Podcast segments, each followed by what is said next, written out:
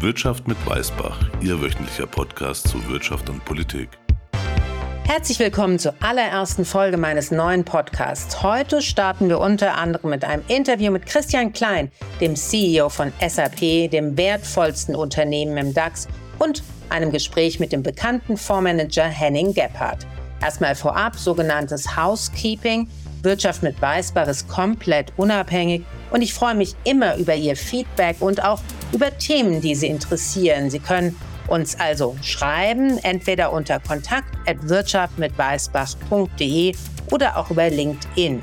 Die ersten Folgen werden kostenlos sein, danach bieten wir Ihnen ein flexibles Abo-Modell. Dieser Podcast ist keine Anlageberatung, sondern dient lediglich der Information und Unterhaltung.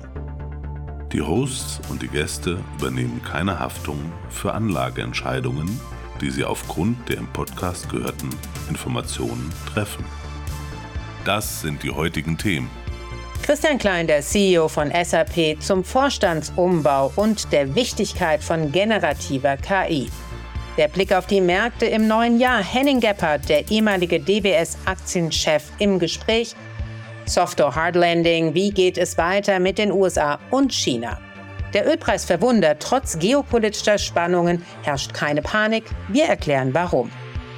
Die Investition der Woche Rheinmetall, der Supertrend hält an. Unser heutiges Interview. SAP ist das wertvollste Unternehmen im DAX, das einzige Softwareunternehmen von Weltrang in Europa. Das Unternehmen hat in den letzten Jahren erfolgreich die eigene Cloud-Transformation durchlaufen und hilft nun auch ihren Kunden, dies zu tun. Nun ist künstliche Intelligenz das nächste große Ding in der IT und SAP natürlich bereits dabei, KI auch im Geschäftskontext zum Durchbruch zu verhelfen. Im heutigen Podcast nimmt uns der Vorstandsvorsitzende Christian Klein mit auf die spannende Reise in eine der dynamischsten Branchen, die überhaupt existieren, die Softwarebranche. Und er erklärt uns, wie er den bereits über 50 Jahre erfolgreichen Konzern mit Blick auf den Kundennutzen weiter auf Wachstumskurs hält. Christian, vielen Dank, dass du dir Zeit nimmst, mit mir zu sprechen. Ihr habt ja am Dienstag bekannt gegeben, dass es einen neuen Vorstandsbereich geben wird für das Cloud-Geschäft. Welche Vorteile erhofft ihr euch dadurch? Ja, zuerst mal schönen guten Morgen, Annette. Ja, in der Tat, wir, das Jahr ist jung und SAP hat schon einige News zu bieten. Ja, zum einen, wenn man sich mal drei Jahre zurückerinnert mit der Transformation in die Cloud, sind wir schon sehr weit gekommen. Die Strategie hat sich als sehr erfolgreich erwiesen. Wir haben den Cloud-Umsatz um fast 6 Milliarden Euro organisch erhöht. Und natürlich jetzt mit der generative KI steht die nächste Disruption an, ja, für SAP, aber auch für unsere Kunden. Und was jetzt ganz wichtig ist, ist, wir haben natürlich auch hohe Ziele für die Zukunft. Wir wollen weiter schnell wachsen. Unsere Software ist extrem relevant für Lieferketten, ja, für neue Geschäftsmodelle, für Automatisierung. KI wird eine wesentliche Rolle spielen. Das heißt, voller Fokus auf Wachstum, aber dann natürlich auch voller Fokus auf Innovation. Ja, in Zukunft mit Muhammad Alam und Jürgen Müller, unser CTO, der ja die Technologie, die Plattform verantwortet. Und dann der neue Vorstandsbereich unter Thomas Sauer, SE Customer Service und Delivery. Und worum geht es da? Wenn Sie SAP-Software kaufen, äh, schieben Sie ja nicht nur ein Stück Technologie in die Cloud, sondern, wie ich es eben eingangs erwähnt habe, es geht darum, Geschäftsmodelle zu verändern, zu digitalisieren. Es geht darum, Lieferketten nachhaltiger zu werden. Und das ist Thomas sein Bereich. Der schaut, dass unsere Kunden den maximalen Mehrwert unserer Software einfach erzielen. Und da wollen wir einen dedizierten Fokus drauf setzen, auch zum Nutzen unserer Kunden. Was wollen denn die Kunden insbesondere, wenn es bei der Migration in die Cloud, oh, wenn es um die Migration in die Cloud kommt und bei der Optimierung ihrer Lieferketten? Was ist dem Kunden besonders wichtig und wo hat er vielleicht auch Sorgen? Das ist eine sehr gute Frage, Annette. Zum einen, wenn man sich jetzt zurzeit die Weltwirtschaft anschaut oder die geopolitischen Spannungen, dann geht es in der Tat sehr oft um die Lieferketten. Ja, das ist immer noch ein Thema.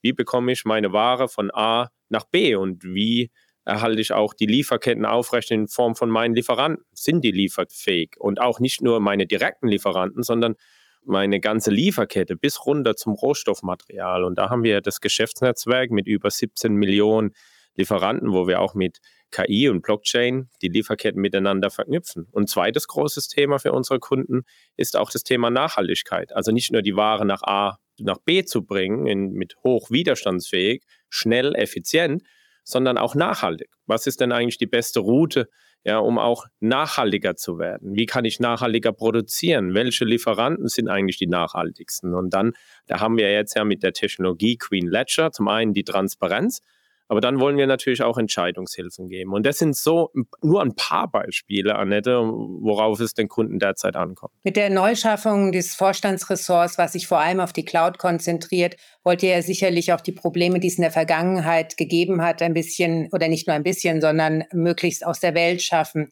Geht das schnell? Braucht das einen Moment? Und wo wird der Fokus denn drauf gesetzt? Nun, viele Kunden sind ja schon äh, in der Cloud, aber um es vielleicht nochmal deutlicher zu machen, ja, wenn man jetzt sein ERP oder seine Lieferketten, sein Supply Chain Systeme, seine HR-Systeme oder auch Finanzsysteme in die Cloud verschiebt, beispielsweise zum Hyperscaler, dann hat man vielleicht den Betrieb ausgelagert und der Betrieb läuft dann in der Cloud. Aber noch kein einziger Geschäftsprozess wird dadurch produktiver, effizienter und kein Geschäftsmodell wird dadurch digitalisierter. Und da wollen wir einfach den Kunden noch viel mehr helfen, zusammen mit unseren Partnern, ja, diese Geschäftsprozesse, diese Geschäftsmodelle auch anzufassen. Weil alleine ein Shift in die Cloud kann Mehrwert ergeben äh, für Thema Cybersecurity, für den Thema, äh, Thema IT-Betrieb, aber auf der Business-Seite, da braucht es mehr. Und da wollen wir natürlich mit unserer Kompetenz helfen. Und das ist genau der neue Vorstandsbereich, weil wir haben ja 400.000 Kunden. Wir sehen ja, bei allen Kunden, groß, klein, 25 Industrien. Wir sehen ja, welche Geschäftsmodelle erfolgreich sind. Wir sehen, welche Geschäftsprozesse wie produktiv sind. Wir haben ja mit Signavio auch ein Tool, wo wir das benchmarken können. Und dieses Wissen, dieses Know-how muss jetzt in die Projekte rein bei unseren Kunden. Wie siehst du denn SAP im Wettbewerb mit den Wettbewerbern sozusagen positioniert, gerade mit den großen US-Peers? Die sind ja oftmals auch sehr aggressiv in der Vermarktung, auch in Europa. Ich muss sagen, wenn ich es mal vergleiche, Stand heute zu vor drei Jahren, ich glaube, ich die SAP extrem gut aufgestellt. Nicht nur, dass wir organisch sehr stark gewachsen sind und auch Marktanteile gewonnen haben. Ich denke auch, auch unsere Produkte, ja, unser Portfolio ist extrem relevant. Ja. Und jetzt auch mit der generativen KI ist es manchmal gar kein Nachteil, aus Europa zu kommen, weil es hat, KI hat auch viel mit Vertrauen zu tun und wir investieren sehr, sehr viel bei uns in der Cloud, in souveräne Clouds. Wir werden eine hier in Deutschland jetzt in, äh, mit Delos äh, kommunizieren. Wir haben äh, eine souveräne Cloud in den USA, in vielen, vielen Ländern dieser Welt. Und für uns ist das Thema Datenschutz und was passiert mit den Daten von unseren Kunden und auch wie gehen wir mit dem Thema Bias um. Das ist für uns schon ein sehr, sehr wichtiges Thema. Und, und da hilft es auch, ja, vielleicht auch das Headquarter in Europa zu haben. Was bedeutet denn dieser Schritt, wirklich auf KI zu setzen oder auf die Cloud für eure Profitabilität going forward? Die für die Profitabilität, das wird ganz stark davon abhängen, wie groß der Nutzen ist für unsere Kunden. Und da sehen wir offen gesagt extrem großes Potenzial. Ich mal ein Beispiel, das zu verdeutlichen, Annette.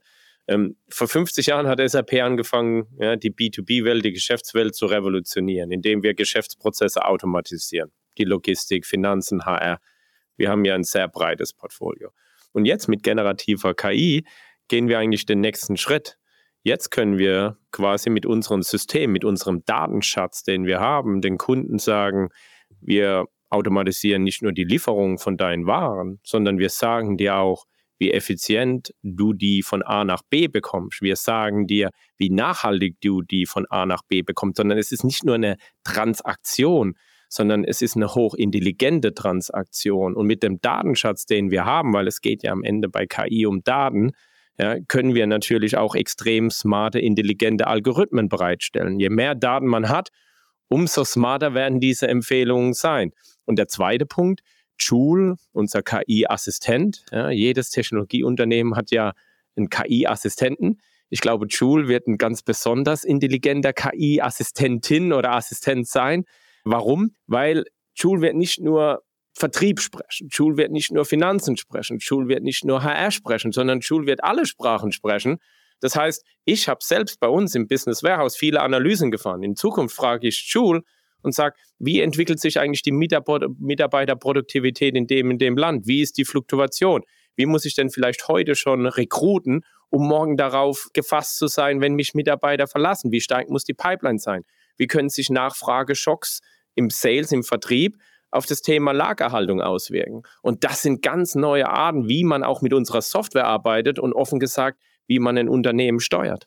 Das hört sich so an, als wäre das wirklich so ein AI- oder KI-Moment, wie man auf Deutsch sagen würde. Ist denn AI oder KI wirklich ein Gamechanger für die Industrie, für vielleicht auch die Welt? Ja, also Annette, zurzeit, ja, ist es ein großer Hype und man denke ich, man sieht ganz schön im B2C, wenn man, man ChatGPT nutzt, man sieht schon, ja, wie machtvoll diese Technologie ist. Ja. Aber es gehören auch noch ein paar Zutaten dazu, um dann auch wirklich den Nutzen zu ziehen. Ich hatte es schon erwähnt, die Datenqualität ist eine ganz entscheidende. Man braucht eine Breite an Daten, man braucht eine Vielzahl an Daten. Ohne das wird auch die generative KI keinen großen Nutzen entfalten können. Es geht auch um das Thema Mitarbeiterinnen und Mitarbeiter. Wir rollen ja auch generative KI jetzt intern bei uns bei SAP raus. Da geht es um Schulung, da geht es um Fortbildung. Wie setzt man KI denn ein? Wie verknüpft man das? Und das ist ja genau das Heimspielfeld der SAP. Wie verknüpft man eigentlich generativer KI mit meinen Prozessen im Unternehmen? Wie verknüpfe ich KI mit meinen Endanwendern? Und das sind die Themen, die muss man lösen, die muss man angehen. Und dann wird diese Technologie nicht nur ein Hype sein, sondern sie wird einen extremen Nutzen entfalten. Gehen wir nochmal auf die Makroebene und den regulatorischen Rahmen ähm, und den Dialog auch mit den Regulatoren in Europa im Vergleich mit den USA, weil ihr seid ja überall unterwegs. Gibt es da Unterschiede? Was ist besser? Gibt es vielleicht vor allem in Europa sogar auch Hemmschuhe, was die Entwicklung von AI anbelangt? Ja, da gibt es Unterschiede, Annette. Und ich hatte es ja schon erwähnt. Zum einen ist es manchmal oder oftmals auch ein Vorteil, je nachdem, wo man auf der Welt, und SAP macht ja Geschäfte in 180 Ländern in dieser Welt, da wird Europa schon noch als der neutrale Player angesehen. Das hilft, das schafft Vertrauen. Auf der anderen Seite, wenn es um das Thema Regulation geht, ich glaube, da ist die USA uns schon noch ein Stück weit voraus. Zum einen, die SAP ist so ziemlich das einzige große Technologieunternehmen in Europa. Das macht es nicht gerade einfach, wenn es dann, um den Austausch in die Regulatorik geht, um das Thema Lobby, aber auf der anderen Seite, wenn ich dann in den USA bin und USA ist ja auch unser größter Markt, da sitzen natürlich einige mehr Technologieunternehmen. Und was ich da beobachte ist, oder auch wo ich daran teilnehme, ist ein sehr, sehr enger Austausch mit der Politik. Da gibt es Regulatorik, aber da wird es auch eher nach dem Motto, jetzt schauen wir mal, wie die Technologie, was für Nutzen die hat. Wir testen und dann regulieren wir. In Europa ist es leider oftmals anders darum. Wir fangen mit der Regulatorik an und dann ist schon jedes Startup total überwältigt von zu viel Regulation, bevor wir überhaupt die ersten Use Cases haben, bevor wir überhaupt auch mal zeigen können, was diese Technologie denn bedeutet. Und ich denke, da müssen wir einfach ein gesundes Mittelmaß finden. Was ich aber betonen möchte, natürlich braucht es Regulation. Ja, man muss es nur in Maßen machen und in der richtigen Reihenfolge. Und ich glaube, da ist die USA uns schon ein Stück weit voraus. Ich glaube auch, es ist auch wichtig, dass wir einen regulativen Rahmen finden für Europa.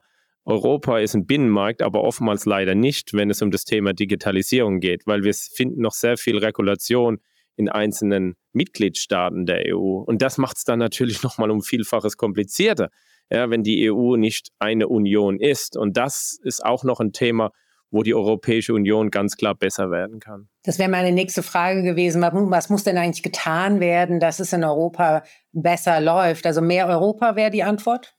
Ja, mehr Europa und ich glaube auch einen Rahmen zu finden. Ja, ich finde auch, das beobachte ich in Deutschland ja auch.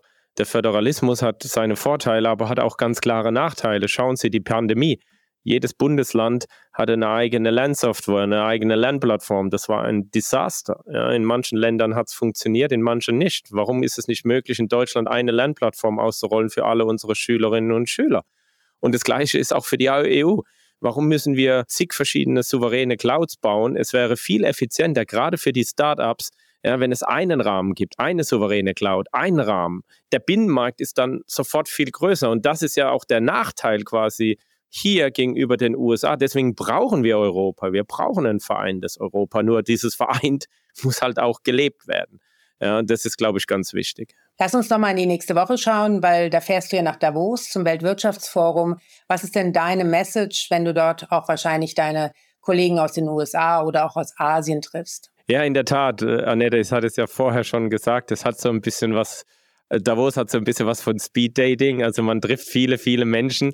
Sonst muss man, glaube ich, dann vier Wochen um die ganze Welt fliegen, um alle diese Kolleginnen und Kollegen zu sehen. Und Was, was denke ich, Davos speziell macht und deswegen sehe ich auch einen Nutzen in Davos ist, man trifft Menschen aus der Forschung, man trifft Menschen aus der Wirtschaft, man trifft Menschen aus der Politik. Und ich denke, es wird sehr stark um das Thema KI gehen. Ja, wie können wir mehr machen mit weniger Einsatz an Ressourcen? Das ist ein Thema, ich hatte es ja eben gerade erwähnt, auch von SAP mit den Lieferketten. Wie können wir Unternehmen nachhaltiger machen? Und das ist ein ganz großes Thema. Ich glaube, es wäre falsch, dorthin zu fahren, zu sagen, jetzt lösen wir mal in vier Tagen die Probleme der Welt. Aber was es mir einfach immer wieder bringt, auch in diesen Panels und in diesem Austausch, man bekommt Ideen. Man nimmt viele Dinge mit nach Hause, viele Eindrücke, die man dann hier wieder ja, mit meinen Entwicklungsvorständen oder mit meinen anderen Experten, beispielsweise im KI, dann besprechen kann. Sagen, hey, ist das nicht eine Idee, wo wir auch was dazu beitragen können, um die Welt wieder ein Stück besser, ein Stück nachhaltiger zu machen? Und ich glaube, darum geht es in Davos. Und deswegen fahre ich da auch offen gesagt gerne hin. Vielen Dank, Christian, und viel Spaß in Davos und vielen Dank für deine Zeit. Vielen Dank, Annette. Der Blick auf die Märkte. Alle Jahre wieder, kann man sagen, denn Anfang des Jahres wollen alle immer wissen, wie geht's denn weiter an den Märkten. Dieses Jahr ist es so spannend wie fast nie, denn überall sieht man fast Rekordstände bei vielen Aktienindizes. Es gibt dennoch sehr unsichere Aussichten für die Wirtschaft, gepaart mit hohen Zinsen, geopolitischen Spannungen. Und deshalb fand ich es super interessant, mit einem Experten auf die Märkte zu schauen. Henning Gepper, der viele Jahre bei der DWS das Aktiengeschäft verantwortet hat und nun Firmen und Family Offices in Kapitalmarktfragen berät, hat sich Zeit genommen. Vielen Dank, dass Sie sich Zeit nehmen für unser Gespräch. Ich würde gleich einmal starten mit der Frage 2024, ein interessantes Jahr an den Märkten. Was sind denn die Hauptereignisse und vielleicht auch die Haupttreiber, die Sie sich anschauen? Ja, in diesem Jahr wird es sehr stark darum gehen, ob die Erwartung, die sich jetzt aufgebaut hat, nämlich die, dass die Zinsen in 2024 relativ zeitnah und dann auch mehrfach gesenkt werden, ob das auch tatsächlich eintritt. Ich könnte mir gut vorstellen, dass der Blick sehr stark auf makroökonomische Zahlen wandert, die dann einen Hinweis darauf geben, ob wir tatsächlich das Ende dieser äh, starken Inflation gesehen haben und damit Zinsspielräume da sind oder ob das nicht vielleicht sogar etwas nach hinten verschoben werden muss und äh, die Zentralbank dann eher auf die Bremse steigt. So, und das wird die Märkte beeinflussen, die im Moment natürlich auf einem sehr hohen Niveau stehen und äh, vielleicht auch mal einen Rücksetzer verkraften können oder müssten, um dann nicht in diese überkauften Situationen weiter zu verfahren. Lassen Sie uns mal auf die Aktienmärkte schauen. Die sind ja, wie Sie eben schon angesprochen haben, sehr weit gelaufen. Ist da noch Raum nach oben Ihrer Meinung nach oder ist es eher Zeit, sehr vorsichtig zu sein? Na, Raum ist schon. Wir müssen nur darauf hinweisen, dass äh, die Rallye, die wir letztes Jahr gesehen haben, relativ konzentriert waren. Also wir haben diese besondere Gruppe von den Magnificent Seven gesehen. Insbesondere Digitalwerte sind sehr, sehr stark gelaufen im letzten Jahr. Der Rest des Marktes hat gar nicht so viel getan. Also wenn Sie sich Pharmawerte ansehen, wenn Sie sich Ölwerte ansehen, wenn Sie sich allgemein dividendenstarke Titel ansehen, die haben im letzten Jahr kein gutes Jahr gehabt. Das gleiche gilt für Small Caps. Und wir sind aber an den Märkten gar nicht so hoch bewertet. Das ist das Erstaunliche. Wir haben im letzten Jahr eine ganz gute Gewinnentwicklung gehabt und das hat dazu geführt, dass die Märkte sich jetzt nicht extrem verteuert haben. Und in Europa und im Rest der Welt sind sie sowieso günstig. Das heißt, Sie würden eher auf Dividendentitel und vielleicht selektive Small Caps setzen. Habe ich das richtig rausgehört?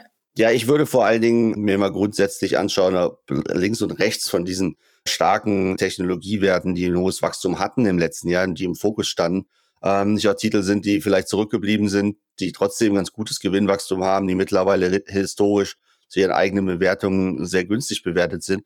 Und da gibt es in vielen Sektoren etliches, was wirklich die letzten zwei, drei Jahre sich gar nicht mehr richtig entwickelt hat.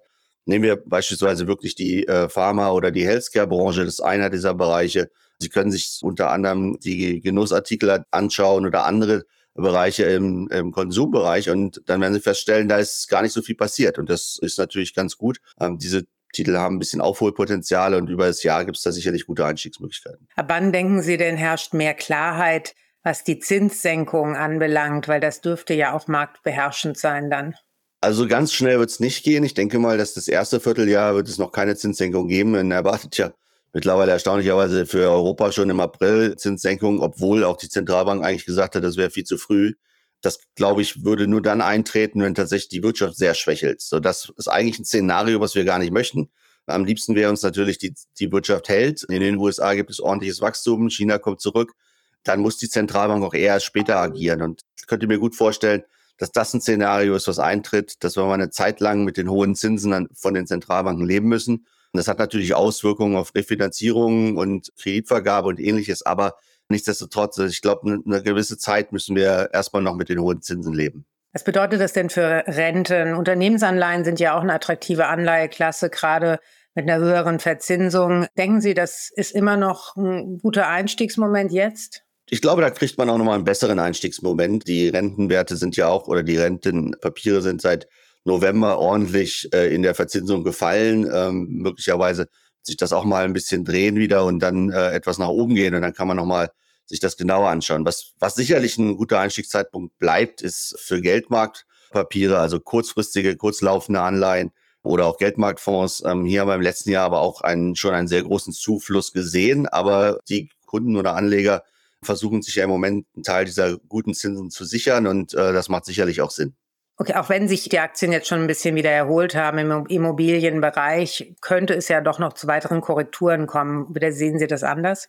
Ich glaube, wie gesagt, dass der Tiefpunkt bei den Immobilienaktien auch erreicht war. Wir haben im letzten Jahr schon eine sehr starke Übertreibung nach unten gesehen. Ich kann mir gut vorstellen, dass die Immobilienaktien sich jetzt besser entwickeln werden in den nächsten Monaten und Jahren, weil die Immobilienaktivitäten wieder etwas zurückkommen. Der Immobilienmarkt erholt sich leicht. Und gleichzeitig können diese Konzerne die äh, Mieten anheben. Und das ist ja ein positiver Aspekt. Das heißt, die Einnahmeseite verbessert sich. Und das große Damoklesschwert, steigende Zinsen für ihre Verschuldung ist eigentlich im Prinzip auch weg. Also von daher ist das große Risiko ist etwas vermindert bei diesen Konzernen. Das Thema der letzten ja, Jahre, kann man ja jetzt schon fast sagen, war auch Luxus und Verteidigung. Denken Sie, das sind Segmente, die immer noch gut laufen werden, auch im jetzigen neuen Jahr? Bei Luxus wäre ich etwas vorsichtig, weil Luxus sehr stark von den Emerging Markets abhängt. Und wir haben leider gesehen, dass gerade der chinesische Konsument schwächelt und wer mal äh, sich nach Hongkong begibt, äh, der kann das fast an den leeren Läden sehen. Also das ist äh, eindeutig, dass da auch sehr viel in den letzten Jahren konsumiert würde und äh, vielleicht das Niveau nicht wieder erreicht wird. Das Thema Rüstung ist ein anderes leider. Wir sehen ja, dass äh, die, der Konflikt in der Ukraine sich nicht entschärft, eigentlich dauerhaft so weitergeht. Ähm, und wir haben jetzt leider den äh, Konflikt im Gaza dazu bekommen, beziehungsweise in Israel. Und ähm, der deutet sich leider an, dass er sich ausweiten könnte. Also wir wissen nicht so genau, wie die Reise da weitergeht. Und so bedauerlich das ist, ich glaube, dass wir diese Phasen des äh, dauerhaften Friedens im Moment äh, leider verlassen haben. Und gerade Europa muss sich darauf einstellen, dass ihre Armeen dann auch wehrkräftig sind. Und das bedeutet im Endeffekt, dass überall die Ausgaben steigen müssen, so, so bedauerlich das ist. Vielen Dank für das Gespräch, Herr Gebhardt. Sehr gerne makroökonomischer Ausblick. Eine der großen Fragen für 2024 wird in der Tat, gibt es ein Soft- oder ein Hard Landing für die Weltwirtschaft? Wenn wir über die Weltwirtschaft sprechen, müssen wir natürlich über China und die USA sprechen, denn das sind so große Blöcke. Und wenn einer von beiden nicht gut läuft, bedeutet es auch nichts Gutes für Europa. In der Vergangenheit hat sich allerdings auch gezeigt, dass Volkswirte oft irren in ihren Zukunftsprognosen. So ist die Mehrheit zum Beispiel davon ausgegangen, dass die US-Wirtschaft letztes Jahr in eine Rezession fällt und dass China nach dem Ende des Covid-Lockdowns schnell wieder anspringt. Beide Prognosen haben sich als falsch herausgestellt. Die große Frage ist also, was passiert dieses Jahr mit den beiden großen Volkswirtschaften? Beginnen wir mit den USA. Volkswirte diskutieren nicht seit gestern, ob die USA ein sogenanntes Soft Landing hinbekommt oder ob durch die hohen Zinsen die Wirtschaftsaktivität so abgewürgt wird, dass es zu einem sogenannten Hard Landing, also einer Rezession kommen wird. Die USA haben sich 2023, wie schon erwähnt, erstaunlich robust gehalten. Das war allerdings hauptsächlich dem amerikanischen Konsumenten zu verdanken. Auch die jüngsten US-Arbeitsmarktdaten zeigen keine Schwäche, was Investoren allerdings dazu bewogen hat, ihre Wetten auf Zinssenkungen zu reduzieren. So viel zur Komplexität der Wirtschaft. Und das ist wiederum auch wichtig für die Aktienmärkte. Also die US-Notenbank wird also nur die Zinsen ordentlich senken, wenn sie denkt, dass die Wirtschaft, vor allem der Arbeitsmarkt, sich spürbar abschwächt. Und das ist der Moment, wo dann auch die Fed, also die US-Notenbank, den Fuß vom Zinspedal nehmen wird. Der Grund dahinter ist, dass die US Fed nämlich zwei Mandate hat. Das ist einmal die Inflation und auch das Wirtschaftswachstum. Die EZB im Kontrast hat nur die Inflation im Blick. Und das ist der Grund, warum die US-Notenbank auch schaut, wie die Wirtschaft denn läuft. Die IWF-Chefin Kristalina Georgieva erwartet ein Soft Landing. Hier spricht sie mit Christine Amonpour von CNN. Hören wir kurz rein, was sie für dieses Jahr erwartet. What we see today is uh, inflation is going down. Labor markets remain very strong. People have jobs. And the prospects for the year uh, are of not very strong growth, but growth nonetheless. Die USA sind wie so oft eine dynamischere Volkswirtschaft, die trotz ihrer Komplexität und Probleme robuster ist als von vielen prognostiziert. Nun zu China, eine Volkswirtschaft, die für die Weltwirtschaft von großer Bedeutung ist. China kommt seit Covid nicht mehr richtig auf die Füße. Selbst die offizielle Konferenz der Kommunistischen Partei zu wirtschaftlichen Fragen im Dezember war außergewöhnlich negativ und düster. Vor allem die fehlende Nachfrage, die Überschusskapazitäten in vielen Industrien sowie die sozialen Spannungen lasten auf der Wirtschaft. Die ungelöste Immobilienkrise wie auch die hohen Schulden der lokalen öffentlichen Hand belasten die wirtschaftliche Erholung zusehends stark. Der Immobiliensektor macht circa ein Viertel des BIPs aus in China und viele chinesische Haushalte haben einen großen Teil ihres Vermögens in Immobilien investiert. Die Möglichkeit privaten Immobilienbesitzes gibt es übrigens erst seit 1978 in China. Michel Lam von der Bank Societe Generale hat bei Bloomberg einen Ausblick gegeben zur chinesischen Wirtschaftsentwicklung. But I think overall, um even though with some improvement that we've seen in the data in the second half of last year, I would say that China is still on a pretty uh, fragile recovery, most uh, importantly because of what's going on in the property sector still. Der Blick auf die Rohstoffmärkte. Der Ölpreis hängt abseits von geopolitischen Krisen eins zu eins an der wirtschaftlichen Entwicklung. Wenn die Wirtschaft sich abkühlt, geht auch der Ölpreis runter und umgekehrt. So die schnöde Theorie. Unser heutiges Interview. Seit der Eskalation zwischen der Hamas und Israel ist der Ölpreis der Marke Brent zeitweise auf über 95 Dollar gestiegen, dann aber auch wieder auf um die 75 Dollar gefallen. Ein Grund für den Preisrückgang, so Analysten, sei der stetige Angebotsanstieg der Nicht-OPEC-Staaten, also der Nicht-OPEC-Ölförderländer. Zu denen gehören unter anderem Russland, Aserbaidschan, der Oman und Kasachstan. Weiterhin gibt es Öltransitländer wie Indien, die ebenso auf dem Weltmarkt verkaufen. Wie geht's also weiter mit dem Ölpreis in 2024? Vikas Vivedi von Macquarie erklärt. Yeah, Morgan, we think uh, crude's still in for uh, a challenging 2024. You know, there will be inevitable rallies, but we think they'll be sort of uh, short lived. Uh, we still are dealing with too much oil supply. Um, there's a lot of oil production growth still coming. OPEC spare capacity is higher than it's been in quite some time. And demand is, you know, I think poised for either being neutral or slightly uh, with some negative surprises. Aber gibt es nicht gerade angesichts der vielen geopolitischen Verwerfungen massive Risiken für einen deutlich höheren Ölpreis? Hierzu noch einmal Vikas Dwivedi auf CNBC. Yeah, it's a great question. You know, uh, this has been going on for quite some time, going even back to Russia, Ukraine, where uh, the risk is high, but the probability is very low of an actual disruption. It didn't happen with Ukraine, Russia, and it's not really happening now. Uh, the Red Sea issues are real, but we think they'll be short lived. Uh, and, and, to your exact question about what would have to change to make it a longer lasting effect to the upside for oil, we think uh, either one or more of the principal uh, nation state actors, you know, a country would have to want that as an end goal. We think nobody really wants that. Uh, it's uh, not worth it for any of the big players involved. Ölanalysten erwarten im Durchschnitt einen Ölpreis von 80 Dollar über die nächsten zwölf Monate. Die Aktie der Woche. Und damit zur Aktie der Woche. Wir werfen einen Blick auf die Rheinmetall AG aus Düsseldorf.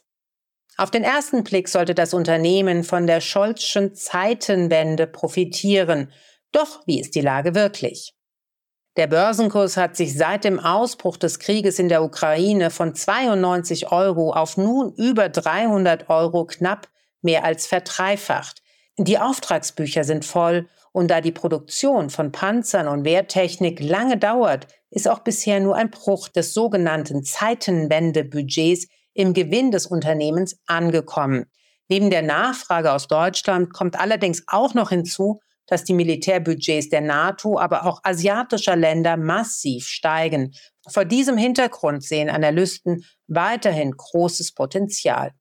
So ergibt sich eine sehr günstige Bewertung, ein Kurs-Gewinn-Verhältnis von 9 auf den prognostizierten Umsatz von 2026.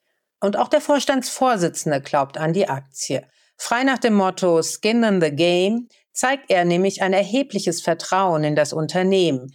Armin Pappberger, der seit mehr als zehn Jahren CEO von Rheinmetall ist, hält selbst einen erheblichen Anteil am Unternehmen und hat auch im letzten Jahr nochmal massiv hinzugekauft.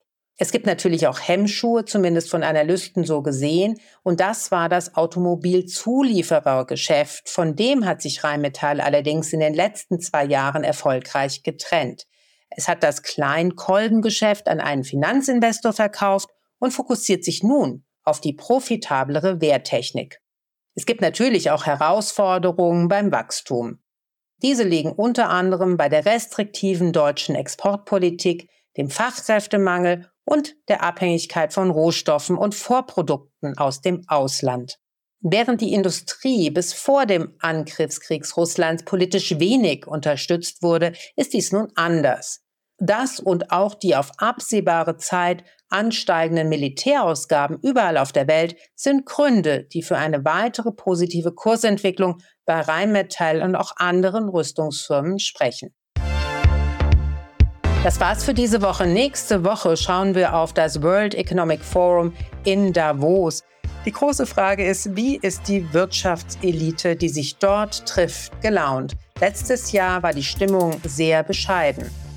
Wir schauen auf die Themen, die dort diskutiert werden und nehmen die Stimmung der Wirtschaftslenker und Vordenker mit und wollen Ihnen das nächste Woche berichten. Bis dahin bleiben Sie gesund und hören Sie gerne nächste Woche wieder rein.